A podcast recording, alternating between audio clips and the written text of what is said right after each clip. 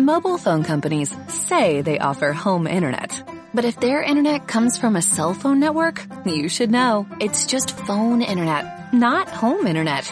Keep your home up to speed with Cox. Cox internet is faster and has more reliable download speeds than 5G home internet. Cox is the real home internet you're looking for. Based on Cox analysis of Ookla speed test intelligence data Q3 2022 and Cox serviceable areas, visit cox.com slash internet for details. Hermanos, vamos a ir a Lucas capítulo 9 en esta mañana.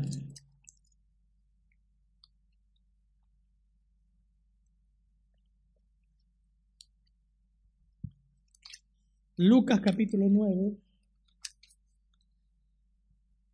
Hermoso, agarrar los evangelios, ahí tenemos un hermoso banco de, de estudios bíblicos que hemos dado y repasarlos, volver a hablar del evangelio, volver a la parte donde el Señor define claramente lo que es ser cristiano.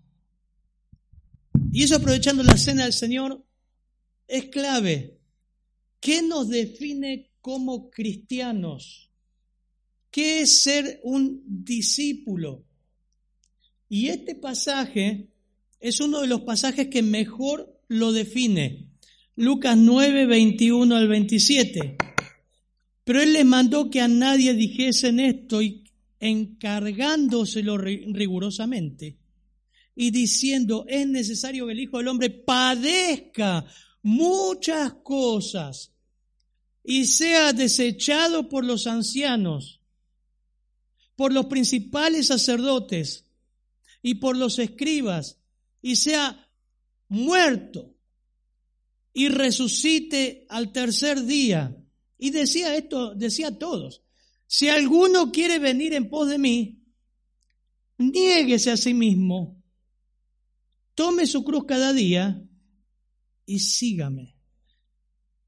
Es un texto impresionante donde por primera vez los discípulos van a escuchar que su maestro va a morir y que esa muerte era necesaria. Me olvidé decir, los niños suben.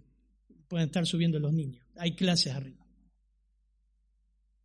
Así que vamos a orar para que el Señor nos muestre porque Hoy hay un sinfín de iglesias, un sinfín de denominaciones. Prendés YouTube y escuchás música cristiana y crees que por escuchar música cristiana ya sos cristiano porque tu padre es cristiano. Decís, bueno, yo soy cristiano porque vengo de chiquito a la iglesia. En este texto el Señor va a dar tres definiciones de lo que es ser discípulo, sinónimo de cristiano verdadero. Padre, oramos para que tú obres, Señor. No sabemos quién está escuchando, pero evidentemente, como vimos hoy con la visita, hay mucha gente que está escuchando y no sabemos quiénes son, ni de dónde son. Pero que el Evangelio llegue a sus vidas. El Evangelio transforme su vida. Los atraigas a ti, Señor. Entiendan lo que es ser cristiano. Oramos para que tú obres conforme a tu palabra y a tu voluntad, Señor. Amén, Señor. Amén. Así que ves este texto y decís, yo ya lo conozco, pastor, sí, lo conoces, conoces el versículo 23, versículo 24, el Señor dice, porque todo aquel que quiera salvar su vida la perderá, y todo el que pierda su vida por causa, eh, pierda su, perdón, y el que pierda su vida por causa de mí, éste la salvará. ¿De qué aprovecha el hombre si gana todo el mundo y se destruye o se pierde a sí mismo? 26. Porque el que se avergonzare de mí y de mis palabras, de este será, se avergonzará el Hijo del Hombre cuando venga en su gloria y en la del Padre y de, de los santos ángeles. Pero os digo en verdad que hay algunos de los que están aquí que no gustarán la muerte hasta que vean el reino de Dios. Esta historia, hermanos, tiene un contexto. ¿A qué nos referimos con un contexto? Está puesta en una historia, algo pasó antes y algo pasará después. Y en esta historia, tanto con Mateo 16 y Lucas 9, hay una tremenda definición que da uno de sus discípulos, uno de los discípulos del Señor, que es Pedro. Y Mateo nos da, Lucas 9 dice, aconteció que, eh, versículo 18, 18, mientras Jesús oraba aparte, estaban con él los discípulos y les preguntó diciendo, ¿quién dice la gente que soy yo? Pregunta, ¿el Señor necesitaba esta información? ¿O, ¿O, sabía lo que la gente decía de él? Sí, sabía, pero quería escucharlo. Él quería que ellos confiesen lo que creían. Y ellos respondieron, bueno, unos dicen que eres Juan de Bautista, otros Elías, otros algún profeta de los antiguos que ha resucitado. Y él les dijo, ¿y ustedes? ¿Quién decís que soy? Entonces respondiendo Pedro le dijo, el Cristo de Dios. Eso está, versículo 20 del capítulo 9. Ese es el contexto. Mateo, siempre decimos que los evangelios se complementan el Evangelio de Mateo, en esta misma situación, dice lo siguiente, viniendo Jesús a la región de Cesarea, de Filipo, preguntó a los discípulos diciendo, ¿quién dicen los hombres que es el Hijo del Hombre? ¿Quién dicen los hombres que es el Hijo del Hombre? Ellos dijeron, uno Juan de Bautista, otros dicen que eres Elías, otros Jeremías o alguno de los profetas. Y él le dijo, ¿y ustedes y vosotros? ¿Quién decís que soy? Respondiendo Simón Pedro dijo, tú eres el Cristo, y agrega Mateo, el Hijo del Dios viviente. Entonces le respondió Jesús, bienaventurado eres Simón, hijo de Jonás, porque no te lo reveló ni carne ni sangre, sino mi Padre que está en los cielos. Y yo también te digo que tú eres Pedro, y sobre esta roca edificaré mi iglesia. Ya sabemos que está hablando de sí mismo, del Señor Jesús y las puertas del Hades no prevalecerán contra ella, contra la iglesia. A ti te daré la llave del reino de los cielos, y todo lo que atares en la tierra será atado en los cielos, y todo lo que desatares en la tierra será desatado en los cielos. Entonces mandó a los discípulos que a nadie dijesen que era Jesús eh, el Cristo. Hermoso, ¿no? Pedro recibe la revelación, dice el texto de Mateo que eh, no se lo dijo ni carne ni sangre, no se lo dijo a alguien. Se lo reveló el Padre que está en los cielos, que era el Cristo. Perfecto, Pedro. Pero de golpe, semejante revelación, semejante revelación, tú eres el Cristo, el Hijo del Dios viviente. Dice, bueno, está bien, no lo digan a nadie. Imagínense Imaginen los discípulos, ¿cómo que no lo digamos a nadie? Es un balde de agua fría ante, una gran declaración que hacen los discípulos. Por eso hay, hay marcados contrastes que ocurren en el contexto. ¿Cómo, Señor, que no lo digas a nadie? No, no, no.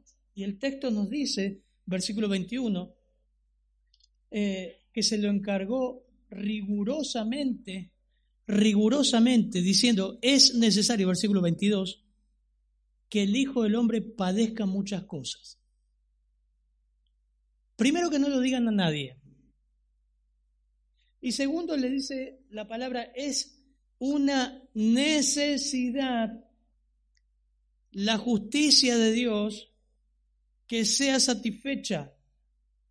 Es necesario que el Hijo del Hombre, eh, uno de los títulos que más utilizó el Señor, y también que vemos en Apocalipsis, que habla de su carácter mesiánico, pero de, sus padecimientos como el Hijo de Dios. era necesario que Él fuese voluntariamente a la cruz. Era necesario que Él lleve nuestros pecados. Era necesario que sea molido por nuestros pecados. Y que el castigo de nuestros pecados fuera sobre Él. El castigo de Dios fuera sobre Él. Era necesario porque Dios nos salvaría de Dios mismo. ¿Recuerdan cuando hablábamos de Hebreos que horrenda cosa es caer en manos del Dios vivo? Era necesario porque Cristo nos salvaba de Dios. Impresionante. Cristo llevaría la ira aplastante de Dios Padre por nosotros. Era necesario y Él le mandó que a nadie dijesen esto y se lo encargó rigurosamente. Lucas 12:4 dice, yo os digo, amigos míos, no teman los que matan el cuerpo y después de esto nada pueden hacer. Pero yo les mostraré a quién deben temer.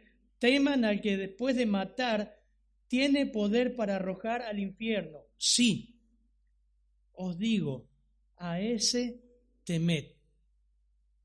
Dios nos estaba salvando de Dios. Era necesario que no digan nada. Y era necesario que el Hijo del Hombre padezca muchas cosas y sea desechado por los ancianos, por los principales sacerdotes, por los escribas, que sea muerto, que resucite al tercer día. Ahora, sucede algo que acá en este texto no está, porque Pedro reacciona a esto. Recuerden, un balde de agua fría de repente cae sobre los discípulos al escuchar esto. Ellos esperaban a un Cristo que vendría, venía a reinar. Desde entonces Jesús, capítulo 16 de Mateo, versículo 21, Mateo dice esto, desde entonces Jesús comenzó a declarar a sus discípulos que era necesario que ir a Jerusalén y padecer mucho de los ancianos, de los principales sacerdotes, de los escribas, y ser muerto y resucitar al tercer día. Entonces Pedro abraza al Señor, le pone la mano en el hombro, lo toma aparte, vení Señor, vení. Se imaginan la escena, ¿no? Porque así nos dice Mateo. Lo agarra el Señor y dice, vení, vení. Tengo que enseñarte algo, Señor. Comenzó a, dice la palabra ahí, reconvenirle, que es una palabra que significa amonestar, prohibir, mandar. Eh, es una palabra bien fuerte que se utiliza otras veces en los evangelios cuando el Señor reprende los demonios. Pero miren qué atrevido este Pedro, ¿no? Se atreve a reconvenir al Señor y dice, Señor, Señor, ten compasión de ti. En ninguna manera esto te acontezca. Estoy leyendo Mateo 16, 22. Pero él volviéndose dijo a Pedro, por ahí le saca la mano del hombro, dice, quítate delante de mí, Satanás, me eres tropiezo. Porque no pones la mira en las cosas de Dios, sino en las cosas de los hombres. Estamos ahí en versículo 21 de Mateo 16. ¿Me siguen? Estamos en Lucas 9. Pero en versículo 16 de Mateo, Pedro dice, tú eres el Cristo. ¿Qué más? El Hijo del Dios viviente. Amén, Pedro. No te lo reveló carne ni sangre, sino mi Padre que está en los cielos. Unos versículos más adelante, empieza a retar al Señor por lo que revela. Empieza a censurar al Señor y a corregirlo. Lo que pasa que el sufrimiento y la muerte de Cristo no estaban en los planes de Pedro ni de los discípulos. No estaba en, en sus planes el sufrimiento. No estaban en sus planes. Los planes de Cristo, los planes de Dios, no coincidían con los planes de Él o de ellos empieza a reconvenirlo. ¿Cómo cambiamos tan fácilmente los seres humanos? De un día al otro, ¿cómo cambiamos? Así, tac. Y más cuando nuestros planes no coinciden con los de Dios. Ninguna iglesia te va a predicar esto. Esto es el Evangelio. Los planes de Dios no coinciden con los planes del hombre. Y el hombre detesta a Dios. Pedro lo que quería era realmente, el sufrimiento no estaba, no estaba en sus planes, la cruz no estaba en sus planes, es lo mismo que ofreció Satanás. Gloria sin cruz, exaltación sin cruz, reino sin cruz, corona sin sufrimiento. ¿No es eso lo que te predican hoy en las iglesias? No te hablan de esto. Mira, yo busqué un, artículo de un pastor muy conocido, obviamente no lo voy a decir, pero dice esto, la promoción de su ministerio. Sos un buscador y llegaste hasta acá en lugar correcto. Vamos a ayudarte a encontrar tu propósito en esta vida. ¿Han escuchado alguna vez esto? Te vamos a guiar para que sueltes tu potencial, que es esa fuerza interna que aún no usaste. ¡Wow! Naciste para dejar una huella en este mundo. Qué lindo. Vas a relacionarte con el creador y diseñador de tu vida, que es Dios. Qué bueno. Él te creó para que seas feliz, para que disfrutes y cumplas tus sueños. Bienvenido, ya sos parte. Y te pone lo que van a dar, ¿no? Tres claves para ser feliz, conocer tu propósito, desarrollar tu potencial y relacionarte con Dios. Ese es el Evangelio de hoy día. Gloria sin cruz. Reino sin sufrimiento. Una iglesia antropocéntrica donde el hombre es centro. La gente hoy sigue ideas de hombres, siguen hombres, hombres, todo el tiempo. No le interesa de Dios. Eso es lo que nos rodea.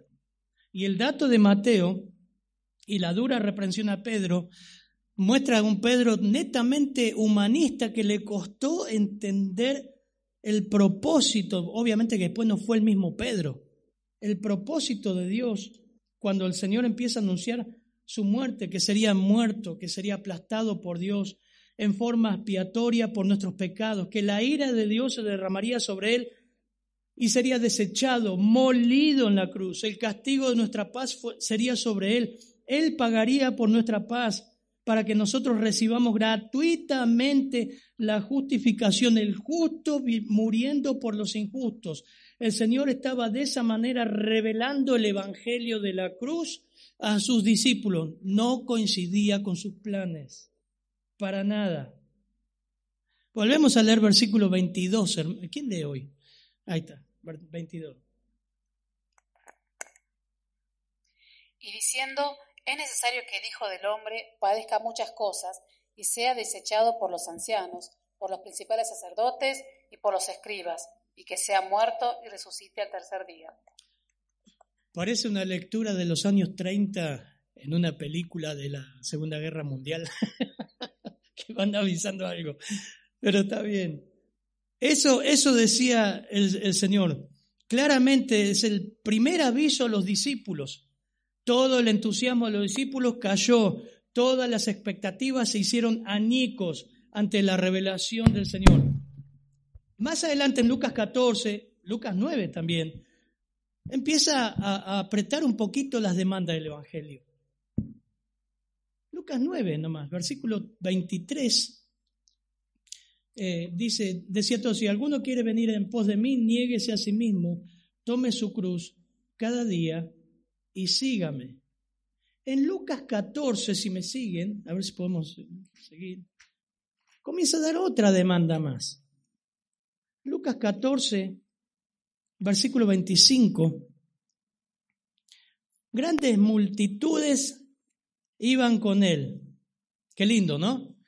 Siempre les digo, el Señor fue el peor de los predicadores según el modelo de lo que hoy sería un buen predicador. Un pésimo evangelista. Porque espantó a las multitudes. ¿Cómo vas a espantar a las multitudes? Tengo un montón de gente con lo que dijiste se fue. Fíjense, grandes multitudes iban con él. Versículo 25 de capítulo 14 de Lucas.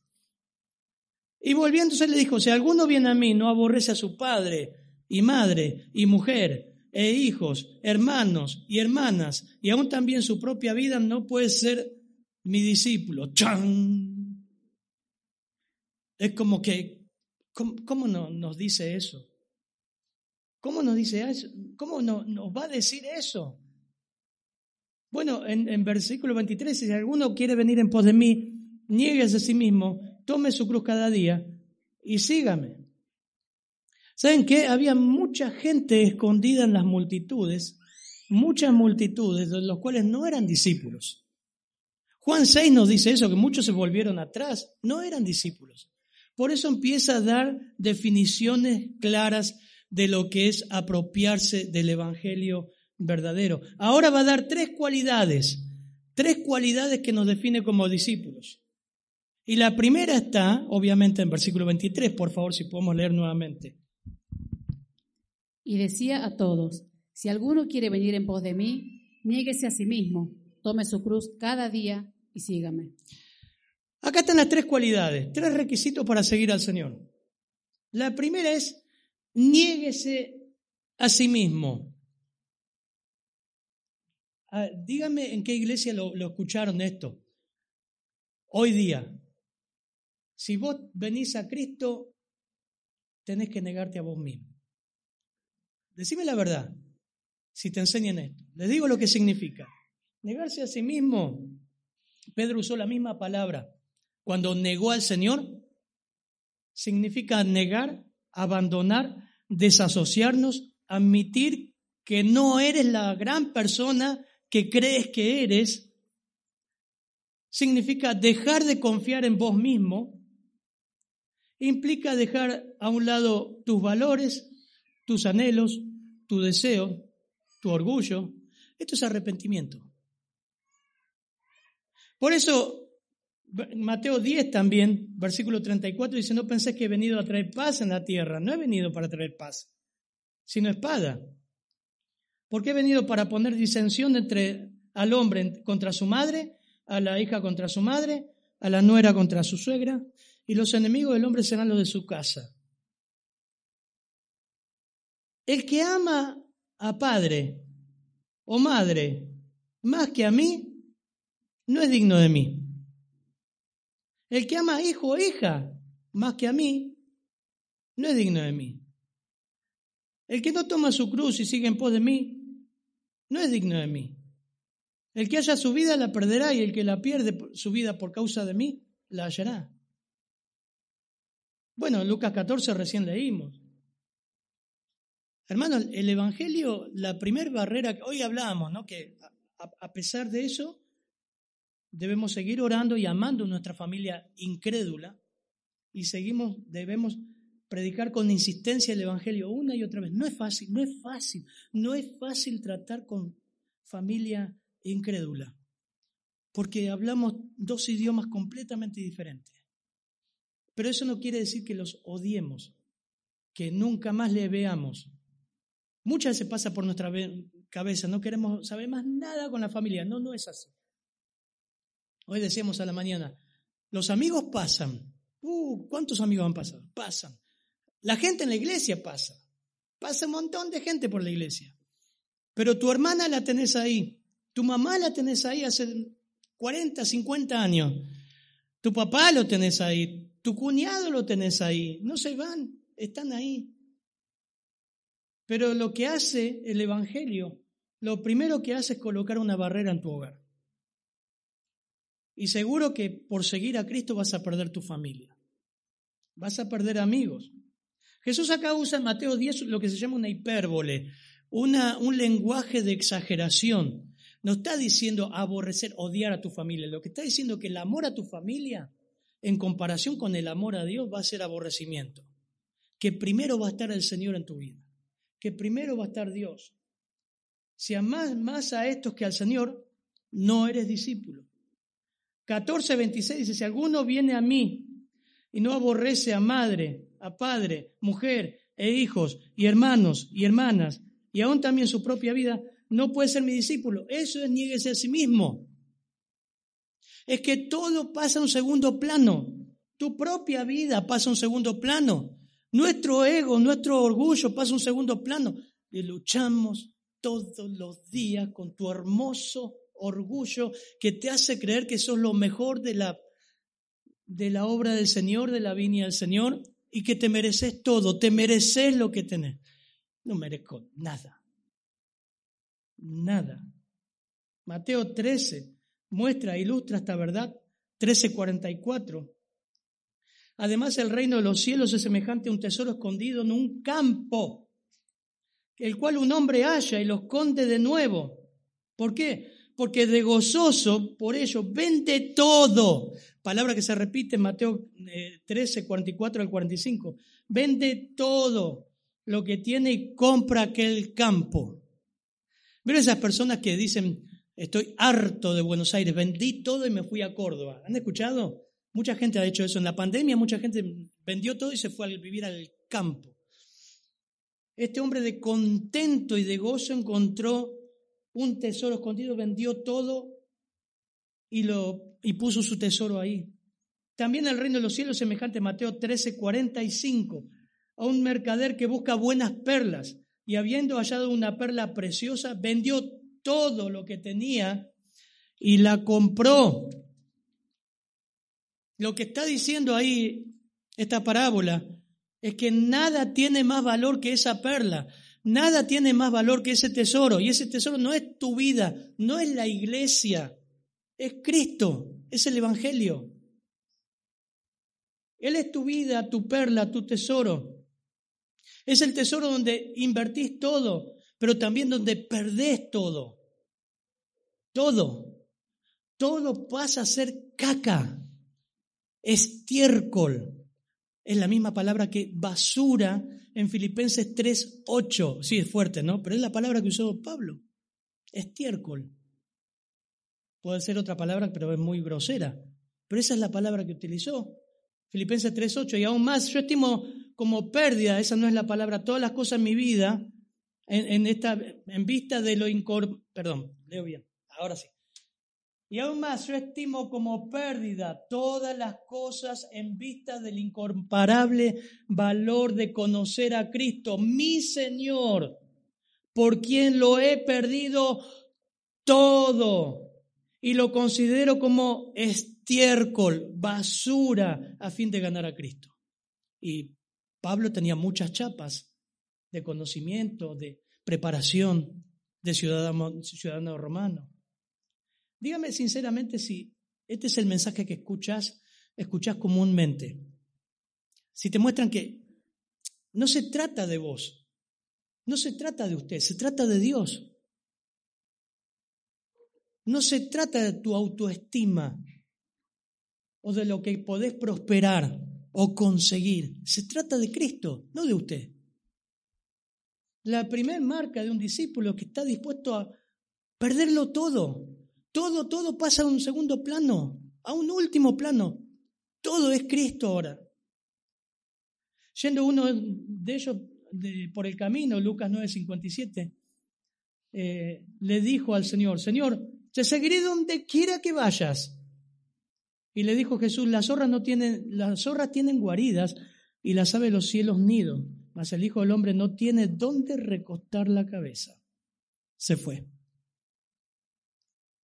Le dijo otro, sígueme. Le dijo a otro, sígueme. Él le dijo, Señor, déjame que primero vaya y entierre a mi madre, a mi padre. Y Jesús le dijo, deja que los muertos entierren a sus muertos. Tú ve y anuncia el reino de Dios. Entonces también dijo a otro, te seguiré, Señor, pero déjame que me despida primero de los que están en mi casa. Y Jesús le dijo, ninguno que poniendo su mano en el arado mira hacia atrás es apto para el reino de Dios. Tres personas superficiales, tres personas que estaban cómodos, que querían seguir al Señor a su, su manera. Hermanos, la Biblia cuando habla de cristiano habla de discípulo. No hay un curso académico que te haga discípulo, no es con el tiempo, es seguís al Señor. Es que perdés todo, es que Él es lo más importante. No es déjame que te siga, pero, pero mis cositas las llevo conmigo y después las voy dejando, porque esto es mío, Señor. Esto es mío. No puedo dejarlo. Mateo 7:13 dice, entrar por la puerta estrecha, porque ancha es la puerta, espacioso el camino que lleva a la perdición, y muchos son los que entran por ella. ¿Por cuál? Por el espacioso camino, el camino de la religión falsa. Porque estrecha es la puerta. ¿Quién es la puerta? Yo soy la puerta, dijo el Señor. Cristo. Y angosto el camino que lleva a la vida. Pocos la hallan. Lucas 13, 22. Pasaba Jesús por las ciudades y aldeas enseñando y encaminándose a Jerusalén. Y alguien le dijo, Señor, son pocos los que se salvan. ¿Escucharon? ¿Nunca pensaste esto? ¿cuántos se salvan, Señor? ¿Son pocos o son muchos? ¿Quién será salvo, Señor? Y él le dijo, esfuérzanse por entrar por la puerta angosta, porque os digo que muchos procurarán entrar y no podrán. ¿Por qué no podrán? Porque no pueden renunciar a sí mismos. No pueden. No pueden dejar fuera su mundanalidad. No pueden porque no son regenerados, a menos que Dios haga una obra regeneradora están agarrados de sí mismos. Así que, hermanos, El Evangelio, en primer lugar, negarse a sí mismo, es contrario a lo que hoy, en día te enseñan. No es un llamado a una autorrealización personal. No es un llamado a un genio de la lámpara que frotás y te da todo lo que pedís. Pedís y dará. Qué mal que interpretamos. No es un Jesús que te quiere ver próspero y rico. La salvación para muchos es sinónimo de ser vencedor con pensamientos positivos, donde pedís y Él da, demandás y responde, donde si no te da es porque no pediste con fe. No es eso el Evangelio. No decretás, vos no tenés autoridad ninguna para decretar nada. Dios decretó, usted no tiene nada de autoridad para eso. El Evangelio es una perla, es un diamante. Y este pasaje pequeño revela la doctrina del Evangelio. No se trata de nosotros, se trata de Dios. Él da los lineamientos del Evangelio para cada ser humano. La actitud, la primera cualidad que es una actitud a perderlo todo. Soy del Señor, nada mío, nada merezco. Negarse a sí mismo, negarse a sí mismo. No te lo enseña nadie eso. En segundo lugar, versículo 23, por favor, hermano. Y decía a todos, si alguno quiere venir en pos de mí, niéguese a sí mismo, tome su cruz cada día y sígame. Tenemos un problema con a veces los pasajes que entendemos cualquier cosa y le interpretamos mal de acuerdo a lo que a nosotros se nos ocurre. La segunda cualidad de un verdadero discípulo no solamente negarse a sí mismo, sino tomar su cruz. Y no es tu suegra, no es una enfermedad, no es un mal momento, lo que no es. No es, eh, no es ningún momento malo que estás pasando o una prueba que estás pasando. Ay, no sabes la cruz que tengo con esto. No es eso. La cruz en sí literalmente era un símbolo de vergüenza. Tenemos que ubicarnos qué era la cruz a que se refería el Señor. Era un símbolo de maldición, era un símbolo de muerte. El que estaba en una cruz era un maldito, maldito el que es colgado en un madero. No tenía un entorno piadoso y ornamental como hoy tienen una cruz acá. Esto era un bochorno. Imaginen esto que lo vean los discípulos en ese tiempo. Era un bochorno. Nadie en su cabal juicio habría querido tomar una cruz en ese tiempo. En la mente de Jesús la cruz es símbolo de entrega total, de identificación, de compromiso, de muerte, de obediencia. La cruz representa el abandono de la vida por la causa de Cristo. Abandono de tu vida por Cristo. Abandono de la vida por Cristo. Negarse a sí mismo y abandono de la vida por Cristo. Filipenses 2, 5 al 8, por favor. Filipenses capítulo 2, versículos 5 al 8, describe qué simbolizaba la cruz aún para los discípulos en Filipenses.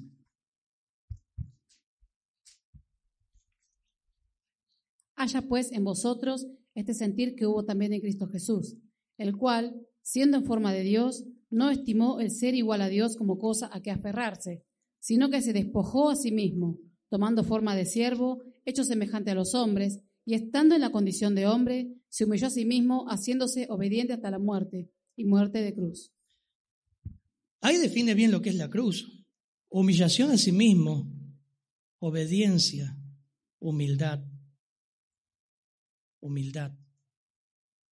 Porque no voy a ir a predicar Filipenses. Ustedes leen Filipenses capítulo 2. Dice, si hay algún consuelo de amor, si hay alguna consolación en Cristo, algún consuelo de amor, si alguna comunión, completen mi gozo sintiendo lo mismo, teniendo el mismo amor unánime, sintiendo una misma cosa, nada hagan por contienda o vanagloria, antes bien con humildad, estimando cada uno a los demás como superiores a él mismo, no mirando cada uno por lo suyo propio, sino también por los otros. El contraste del versículo 4 que habla de soberbia, orgullo, egoísmo, es el contraste con el versículo 5, con el sentir de Cristo, humildad. Y la cruz conforma acá el mensaje de humillación, de obediencia. Es el reo, literalmente, históricamente era esto, es el reo, el preso, que compadece ante un juez su culpabilidad, atraviesa paso a paso por las calles de la ciudad, recuerden la imagen de Cristo, cargando el madero que lleva para su condenación, el madero donde será ejecutado. Ese es el reo que sabe que va a morir por sus pecados. Es una imagen muy dura, espantosa, que el Señor trae a la mente de todos. Todos veían a diario eso, era una imagen bochornosa, vergonzosa, eh, fea, espantosa, que todo el mundo tenía ese espectáculo y que Roma lo hacía, un espectáculo en los cruces de camino para que la gente tema los delitos, porque así, así terminan. El Señor está mostrando en una palabra la idea de humillación, morir a sí mismo, sometimiento, subordinación. Es la muerte a la voluntad propia. Nada que ver, ¿no? Viste que no era tu suegra. No es el sufrimiento. Y esto mismo dijo Pablo, con Cristo, con Cristo juntamente estoy crucificado, ya no vivo yo, mas vive Cristo en mí, y lo que ahora Vivo en la carne, lo vivo en la fe del Hijo de Dios, el cual me amó y se entregó a sí mismo por mí. Hermano, esto no es un palito en un fogón. Si has pasado alguna vez por esos fogones de consagración que yo ya me entregué al Señor y con Cristo estoy juntamente crucificado. Ya no vivo yo, Cristo vive en mí, que vive en mí. Fíjese lo que aclara el texto acá. Tome su cruz, dice, cada día. Eso habla de una negación y una humillación todos los días. Luchamos contra el orgullo. Todos los días. Significa morir a tu autoestima, morir al amor supremo que tenés hacia vos mismo, o no sabías eso. ¿Quién de ustedes elige el tomate más feo en la verdulería? Díganme la verdad. Lo deja para que se lo lleve otro. Nacemos con el amor propio. Nacemos amándonos a nosotros mismos. El amor supremo debe morir cada día para que Jesús sea tu amor supremo, en contraste con la cualidad de un genuino seguidor del Señor Jesucristo que muere a sí mismo cada día reconociendo su total soberanía, mi sometimiento a su voluntad. Esa es la idea. Me someto a su voluntad. Por eso la, la tercera cualidad de un discípulo de un cristiano que sigue a Cristo. Así de simple, sigue, sigue. Y decía a todos, si alguno quiere venir en pos de mí, niegues a sí mismo. Tome su cruz cada día y sígame. Eh, no es seguir a una iglesia, a una denominación, a un grupo, no es seguir una doctrina, es seguir a Cristo. Un pastor dijo, no se puede bajar la demanda de este texto sin torcerlo. No hay forma de torcer este texto, porque está hablando que para ser discípulo de Cristo esto se tiene que cumplir. No lo puedes suavizar, no le puedes echar un poquito de algo suavizante para que no sea tan áspero, no choque tanto. Es impresionante seguirle. Juan 10, 27 al 30, por favor. Es una cualidad. Sigue a Cristo, sigue, sigue. No es que Cristo te sigue a vos, es usted siguiendo al Señor. Mis ovejas oyen mi voz, yo las conozco y me siguen. Y yo les doy vida eterna y no perecerán jamás, ni nadie las arrebatará de mi mano. Mi Padre que me las dio es mayor que todos, y nadie las puede arrebatar de la mano de mi Padre. Yo y el Padre uno somos. Las ovejas oyen su voz y le siguen. Miren, es colocarte, dijo un autor, voluntariamente entre el cuerpo de Cristo y el madero para que tu yo sea ejecutado. Seguís a Cristo, no seguimos nuestra voluntad, seguimos la voluntad de Dios una y otra vez. ¿Por qué tengo que hacer esto? ¿Por qué razón estas tres cualidades son tan marcadas en la Biblia? ¿Por qué razón tengo que predicar un evangelio donde le digo a la persona hacerle ver, mirá, la verdad que si vas a ser cristiano vas a morir a vos mismo, te vas a negar a vos mismo. De tal manera que te vas a humillar día tras día delante del Señor. Eso es tomar la cruz. Y le vas a seguir a Cristo, no vas a seguir a nadie, vas a seguir a Cristo todos los días, puesto los ojos en Jesús, autor y consumador de la fe. ¿Y por qué? Bueno, porque da tres razones ahí, miren. Porque todo aquel que quiera salvar su vida la perderá. Y todo aquel que pierda su vida por causa de mí la salvará. En primer lugar, la razón que tenés que apropiarte de este verdadero evangelio es que vas a perder tu vida en el infierno.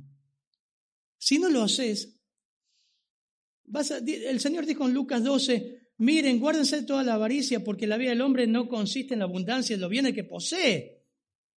También le refirió una parábola diciendo, la heredad de un hombre había, rico había producido mucho. Tiene todo un contexto esto. Y él pensaba dentro de sí, ay, ¿qué haré? porque no tengo dónde guardar mi fruto. Y dijo, esto haré, derribaré mis graneros, los edificaré mayores, y ahí guardaré todo mi fruto, mis bienes, y diré a mi alma, listo, estoy pachonchito, ya tengo muchos bienes guardados para muchos años. Come, bebe, anda de fiesta en fiesta, regocíjate, disfruta la vida. Pero Dios le dijo, versículo 20 de Lucas 12, necio, esta noche viene a pedirte tu alma. Y lo que has provisto, ¿de quién será? Así es el que hace para sí tesoro y no es rico para con Dios. Te está diciendo, vos podés vivir tu vida como quieras, pero la vas a perder. Y lo que ganaste no te sirvió de nada. Y vas a ir al infierno, vas a perder tu alma. Porque todo aquel que quiera salvar su vida, la perderá y todo aquel que pierda su vida por causa de mí y del Evangelio, la salvará. Así que la primera razón es que eh, podés llegar a decir, a partir de hoy y de poner tu fe en Cristo, para mí el vivir es Cristo y el morir es ganancia. Si no podés decir eso, no sos cristiano. La segunda razón, versículo 25, hermana. Pues, ¿qué pues aprovecha al hombre si gana todo el mundo y se destruye o se pierde a sí mismo? Qué, claro, miren, para memorizar esta semana, ¿no? Lo vamos a ver en el inductivo. ¿De qué aprovecha este, al hombre si gana todo el mundo y destruye su alma? ¿De qué, vieron cuando decimos, ¿de qué le sirve tanta plata, tanto poder? Quieren más y más y más si vas al infierno. En segundo, la segunda razón por la que tenés que seguir a Cristo es que nada tiene provecho sin Cristo, nada tiene sentido.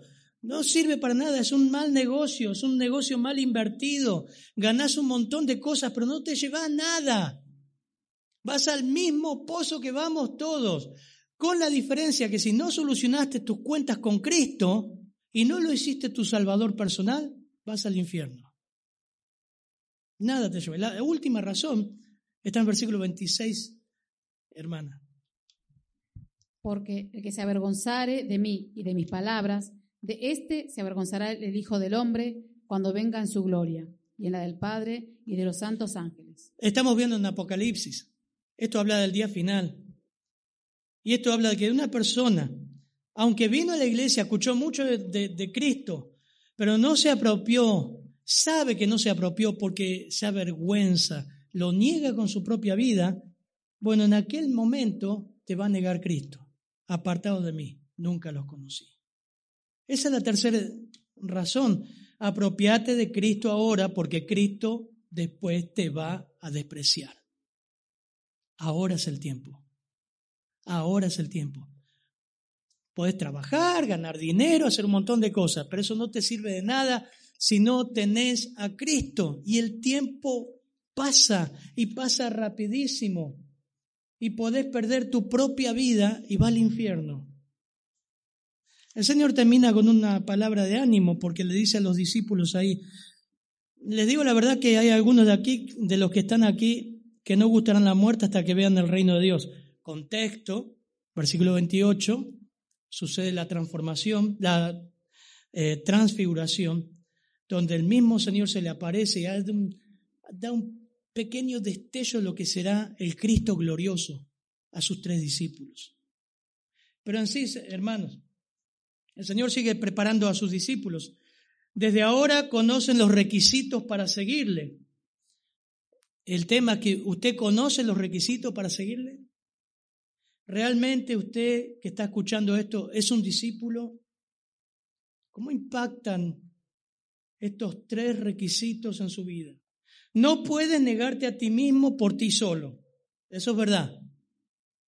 No puedes morir a ti mismo con tus fuerzas. No puedes seguir a Cristo con tu propia voluntad, a menos que nazca de nuevo. Tienes que clamar a Cristo por perdón de tus pecados, porque te dé un nuevo corazón. Entonces, esas tres virtudes, esas tres virtudes brotan sola, brotan del corazón, de un corazón regenerado. Amén. Padre, gracias por tu palabra. Qué hermoso repasar el Evangelio, Señor. Mantenernos ahí, prestos los pies en el Evangelio, Señor, y también como casco. Tener en mente estas verdades tan fundamentales, Señor, para que afecten también cada vez que predicamos el Evangelio. Cada que predicamos a un incrédulo, también a nuestras vidas, Señor. Es un día a día de negarnos a nosotros mismos. Primero tú, Señor, primero tu voluntad.